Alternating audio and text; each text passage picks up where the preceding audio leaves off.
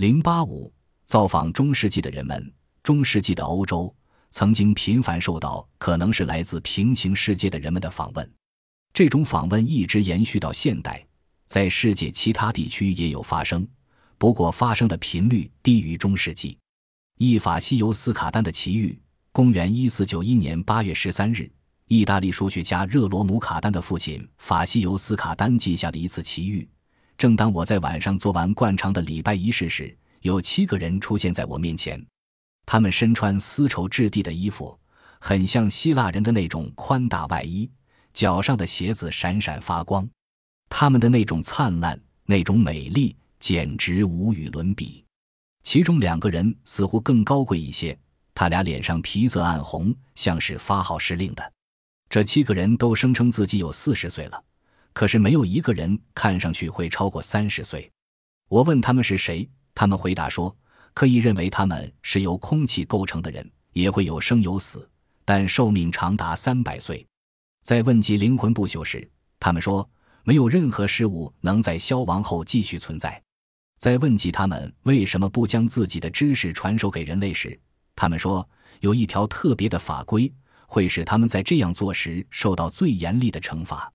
看起来像是他们头头的那个人否定上帝创世的学说。他说：“这个世界时时刻刻都在创造中。如果上帝创世说成立，那么上帝一旦停下来，世界马上就会消亡。”他们和我一起待了三个小时。法西尤斯卡丹的这些客人，可能是中世纪时期出现的一系列客访中的最后一批客人了。他们与人类进行交谈，并不声称自己是天使，也没带来任何宗教启示。相反，他们否定上帝创造世界，否定灵魂永存，似乎具有现代的理性主义。他们是谁？二感受不到第三维的卡斯巴赫瑟。卡斯巴赫瑟不是我们这个世界的人。他是被什么人送到我们当中来的？他来自另一个星球，或者是另一个宇宙。说这番话的是费尔巴哈。究竟发生了什么不同寻常的事，使得这位与马克思齐名的著名哲学家提出如此惊人的看法呢？让我们来回顾一下事实吧。一八二八年五月的一天，德国纽伦堡的一名警察怀疑上了一个问题少年，他大约十六岁，身上的衣服破烂不堪。警察向他问话，他只能鹦鹉学舌地重复着问题，而且结结巴巴。显然，他不会德语，而且也不会人类的其他语言。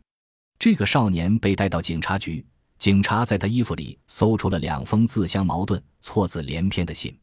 信的唯一价值是道出了少年的姓名卡斯巴赫瑟。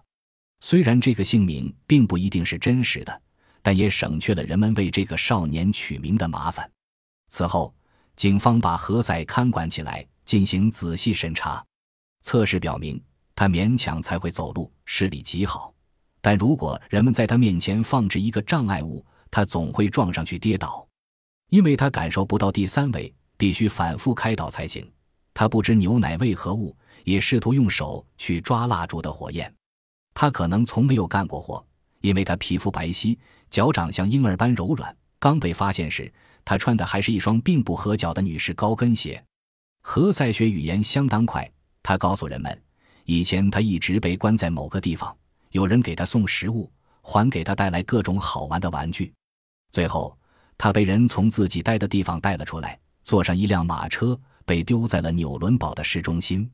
人们始终没能找到以前囚禁他的地方，也一直没能分析出那两封信是用什么纸写的。根据当时记录的情况来看，可能是一种极薄极薄的皮草。可惜那时没有碳十二放射性分析技术，否则测定一下纸张的年代会是很有意义的。为了确定何塞的真实身份，警方让画家（当时还没有照相术）画了不少他的肖像，在整个欧洲广为散发，却没有得到一个有价值的收获。据说何塞似乎是某个名门之后，但并没有找到确凿证据。一八三三年十二月十四日，何塞被一个陌生人骗出去会面，说是要告诉他他的生母是谁。下午，警方在一个公园里找到了何塞的尸体。有关卡斯巴赫瑟的研究性著作不少，最令人感兴趣的是《卡斯巴赫瑟》和《我来自他方》这两本书。也许提出平行世界的解释是可行的。最有力的证据是，何塞虽然视力很好，但却感受不到第三维，需反复开导才略有领悟。三，他们是谁？有何贵干？在所有关于中世纪访客的技术中，这些陌生人大多与火有联系，而那是人类尚无能量的概念。有趣的是，当人们问及他们的来历时，他们总是千篇一律地回答说：“他们既不是火中的凤凰。”也非火所创造出来的东西，而是另一个时空的人类。中世纪的人们对人类大家庭的情况了解很少，因此有人认为这些访客来自地面上某个未知的国度。另一些人提出的想法则非常接近于现在平行世界的说法。须知，中世纪人在提出访客们来自于我们这个世界平行的宇宙这种假设时，数学家还根本没有第四维的概念。法西尤斯卡丹之子，数学家热罗姆卡丹，据说也和访客们会过面。他的感受是，如同人的智慧高于狗一样，魔鬼的智慧胜过人。后来，英国数学家连战星家约翰迪一曾深入研究并详尽描述了访客们的语言和字母表。这些访客有何贵干？一个诱人的想法是。中世纪伦敦大瘟疫期间，那一系列奇怪的火灾与这些人有关。那些火灾突然间便把所有已受到传染的患者的房屋烧掉了，而且也只是烧房屋。也许这是进行善意干预的典型例子。不能排除这种可能性。这些访客与培根、达芬奇以及后来的凡尔纳等人有过接触，后者颇受启发。据培根的分析。这些发光的魔鬼对自然科学的原理和实验很是关注，埋头于这方面工作的学者很容易被他们造访。现在想来，原因也很简单：访客理所当然的应当优先关注人类的科技前沿和高端人群。造访中世纪的访客没有提出什么不平等条约，与上帝、鬼怪也毫无关系。他们只在一些知识渊博且德高望重。不易被指控为玩弄妖术的人面前出现。据一些接受过宗教奥义传授的人说，访客们留下了一些奇怪的东西，如发出强光和不明辐射的金属球。据说在塞浦路斯，他曾毁灭了好几座城堡。当人们把它扔到海里去时，立即掀起一场暴风雨。又如长明灯，它不消耗任何燃料，却能永不熄灭。